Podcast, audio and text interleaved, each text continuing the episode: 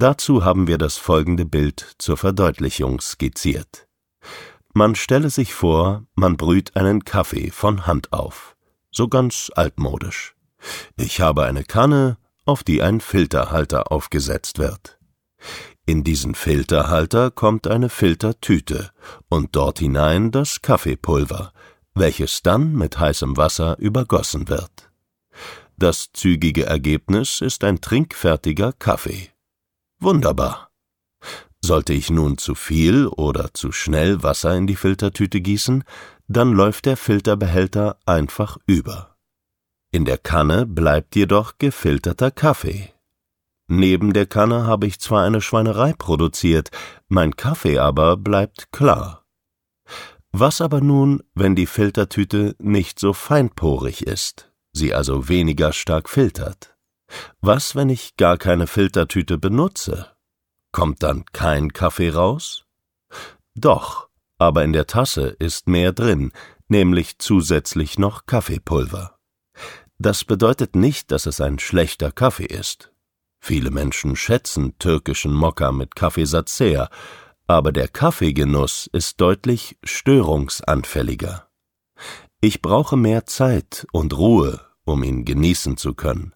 Um nicht ständig Krümelchen im Mund zu haben, muss ich ihm mehr Zeit geben, bis sich der Kaffeesatz setzt.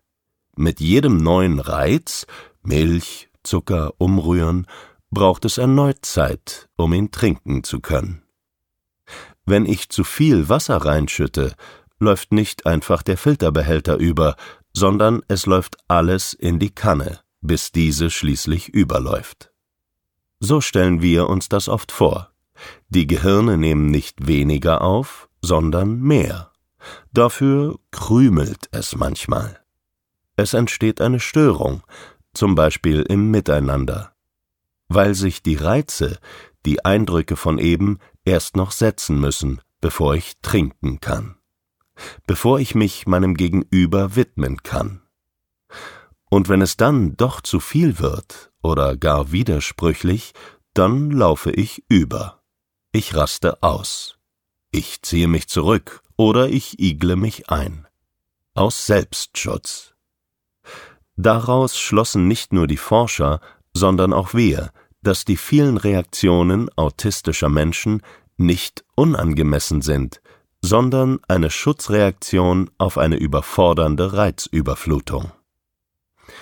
Jegliches vermeintlich abweichende Verhalten wird aus diesem Blickwinkel fast zur logischen Konsequenz und nicht zur pathologischen Abweichung. Es ist vielmehr eine angemessene Reaktion auf eine überfordernde, unpassende Umgebung. Dieser Satz entfachte bei uns ein regelrechtes Gedankenfeuerwerk. Eine angemessene Reaktion. Keine Abnormalität? Keine Krankheit? Keine Behinderung? Einfach nur angemessen? Also muss doch verdammt nochmal der Rahmen an das Kind angepasst werden und nicht das Kind an den Rahmen. Wir befanden uns in einem regelrechten Gefühlschaos. Uns wurden die vielen Kinder und ihre verzweifelten Eltern bewusst. Was wird ihnen nur angetan? Es fühlte sich so beklemmend an, das stellte jedenfalls so ziemlich alles auf den Kopf, was wir in Bezug auf Autisten und Autismustherapie bislang vermittelt bekommen hatten. Schon länger hatten wir viele Fragezeichen an dieses Thema gehängt. Wir hatten Kindern, Jugendlichen und Eltern im Kern Folgendes gesagt. Du bist okay. Dein Kind ist okay, so wie es ist. Ganz egal, ob es die Diagnose Autismus-Spektrumsstörung bekommen hat oder nicht.